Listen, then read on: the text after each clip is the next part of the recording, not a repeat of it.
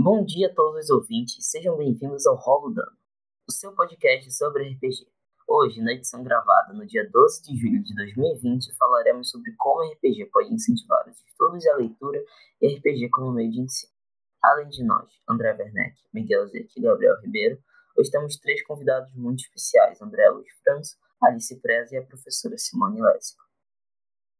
Primeiramente, bom dia a todos os participantes. Eu me chamo André Werneck sou jogador e mestre de RPG em média um ano, mais precisamente Dungeons and Dragons quinta edição. Fala Miguel, eu sou um jogador iniciante de RPG. Vai estar participando desse podcast hoje. Oi, eu me chamo Alice e eu jogo Dungeons and Dragons há dois meses. Olá, bom dia. Eu sou a professora Simone e, numa determinada situação, adaptei um RPG para a sala de aula e vim aqui participar com vocês e contar um pouquinho da minha experiência. Primeiramente, gostaria de agradecer a todos por me convidarem para o podcast. Primeiramente, com esse tema de RPG. É, me chamo André Luiz França, sou jogador de RPG, mais especificamente Dungeons and Dragons, quinta edição há quase um ano. E mais recentemente me tornei mestre também de RPG. Para aqueles que não sabem o que é RPG, se trata de uma sigla, uma abreviação de Role Playing Game, em português, jogo de interpretação, onde os jogadores fazem sua própria história com diferentes personagens, enquanto uma pessoa é o mestre do jogo, a quem conduz a narrativa. Bom, e agora a professora Simone vai nos contar um pouco sobre a experiência dela aplicando RPG em sala de aula. É, a minha experiência foi num contexto que não havia é, internet. Hoje eu sei que vocês jogam pela internet, na época não havia. Foi é, nós adaptamos em sala de aula, foi um trabalho em parceria é, com a professora de história. os alunos estavam estudando a Idade Média, então nós contextualizamos toda a narrativa, né, eu trabalhava produção de texto, né? Nós contextualizamos toda a, a narrativa na Idade Média, eu lancei o conflito. Pelo jogo de dados, as equipes foram construindo a participação dos personagens da narrativa. Nós fizemos um trabalho por equipes, com equipes, uma vez que é, seria inviável que cada aluno representasse um personagem, né? Eram muitos alunos, 38 alunos mais ou menos. Então, os, os, os personagens eram representados por equipe. E o conflito, e aí o papel de cada personagem era criado pela equipe, e, e, e, a decisão era feita por intermédio do jogo de dados, né?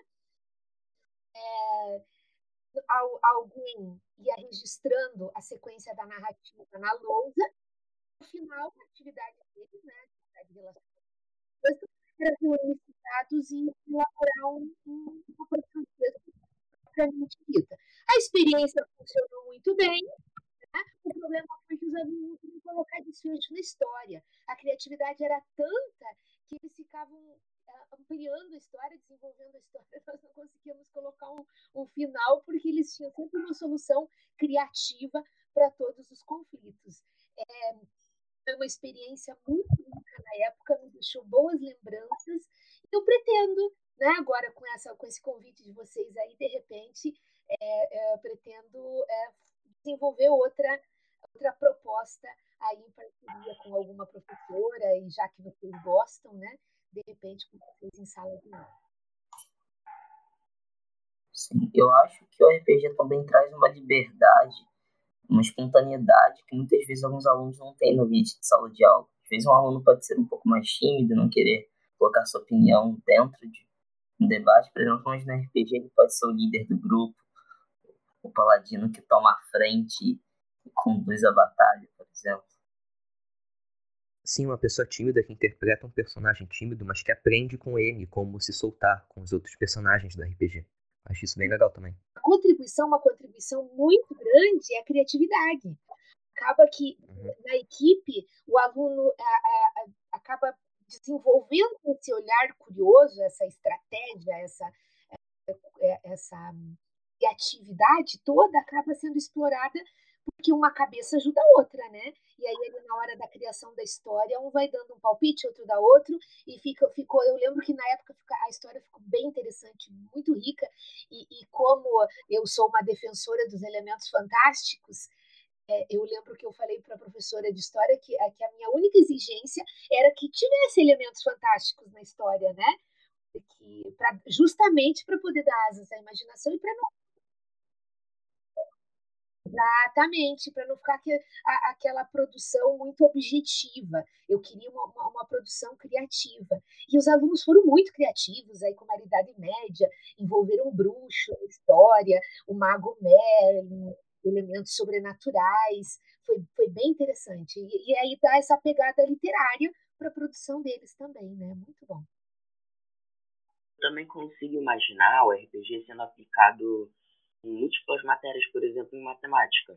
O professor poderia, é, bem matérias inversas, né, português e matemática, sendo praticamente duas linguagens, eu imagino muito professor de matemática fazendo um, toda uma aventura com puzzles, com quebra-cabeças, que você pode, com os cálculos matemáticos, com fórmulas matemáticas, você consegue resolver esse puzzle, chegar no tesouro ou chegar em um objetivo maior e conseguindo aplicar esse elemento fantasia ainda assim. É o. Exatamente. Eu acho assim, que na matemática, a, a resolução da, da, dos problemas matemáticos possa funcionar como a porta para tal equipe continuar desenvolvendo a narrativa, né? A medida que consegue, uhum. desenvolve a narrativa. Fica uma competição interessante. É, outra disciplina que eu também acho que é bem é, desenvolvida no RPG é a produção de texto.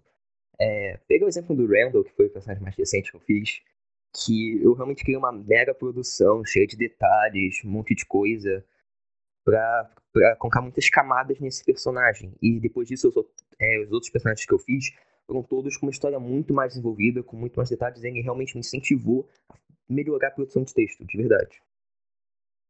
Além disso, você também experimenta múltiplos tipos de narrativa também, porque cada um tem uma personalidade diferente. Eu acho também que essa questão de você poder ser o que você quiser no RPG traz uma sensação de você não ter que seguir uma regra óbvia que tem a regra do sistema. De você não pode começar com o valor máximo de força, mas você decide, você tem o controle se seu personagem é inteligente, se ele é forte, se ele é sábio se ele é rápido. Nós brincamos que os limites do RPG são a sua imaginação e o mestre. Eu acho que, tipo, não só é interessante você poder ser o que você quiser no RPG, para você poder variar, mas como você pode se colocar no lugar de outro tipo de pessoa e talvez isso melhore como você se relaciona e até a simpatia. O único problema é que o RPG ganhou, meio que nos anos 80, uma, uma má fama, exatamente. É, uma pelo... fama, eu não sabia disso. Não? É, uma má fama por ser considerado um jogo do, do ruim, é, do demônio, porque como é que a gente explica isso? As pessoas estavam fechadas a coisa nova, entendeu? Sim, é, é algo que descarta que. Hum, desculpa interromper o Miguel, mas. É, só para adicionar uma coisa. Eu, tem um meme que eu gosto muito, que é, são quatro imagens e quatro títulos, que é como os meus colegas de classe veem RPG. Aí tem tipo a galera jogando com um monte de papel, umas equações, como o meu vizinho vê. Aí tem tipo uma invocação demoníaca. Como meus pais veem, aí tem tipo as pessoas assim, com o pé na mesa virado com controle de videogame. E a outra, como os professores veem, tipo, é, são eles com os livros de história estudando. Então, eu acho isso, né? Esse é um certo preconceito, né? Por usar elementos da é. Eu acho que também uma das preocupações ao conduzir o RPG em sala de aula é o bullying, porque não é uma coisa comum no RPG. Então, eu acho que isso deve ser um, e principalmente nas partes dos anos 80 e 90, a gente até consegue ver em determinados filmes que as pessoas que jogavam eram bem julgadas, eram, né, eram considerados nerds, ficavam meio que à margem. Eu acho que, assim, 50% das pessoas que estão aqui já assistiram Stranger Things, porque muita gente assistiu. E eu, é muito interessante porque a série, eu acredito que o grande sucesso da série vem justamente de abordar vários temas. Então, os nerds que gostam de RPG vão gostar de ver um Mind Flayer. Entende? Pegar a referência do que é a visão verdadeira e ficar ruim da onde eu peguei a referência. E, a, e uma garota, por exemplo, sim, uma garota que quer ver a parte de romance, ela pode prestar mais atenção nisso. Ou um, uma outra pessoa gosta mais da parte de aventura, pode ir lá só para ver a parte de, de adrenalina, então. Eu acho que Stranger Things popularizou muito D&D, porque as pessoas começaram a ler e falaram, nossa, não é tão estranho assim. Exato. Tá interpretando o personagem. Sim. A gente não tá invocando o Satã, a gente tá jogando. Como uma mensagem final, uma proposta, né? A professora Cláudia vai ouvir o podcast de vocês e de repente ela pode ficar interessada também, nós podemos fazer uma parceria aí, tá? Legal. Obrigada pelo convite, viu? Um abraço. Então, assim se encerra o podcast de hoje. Muito obrigado a todos os ouvintes que estão aqui ainda e bom dia a todos.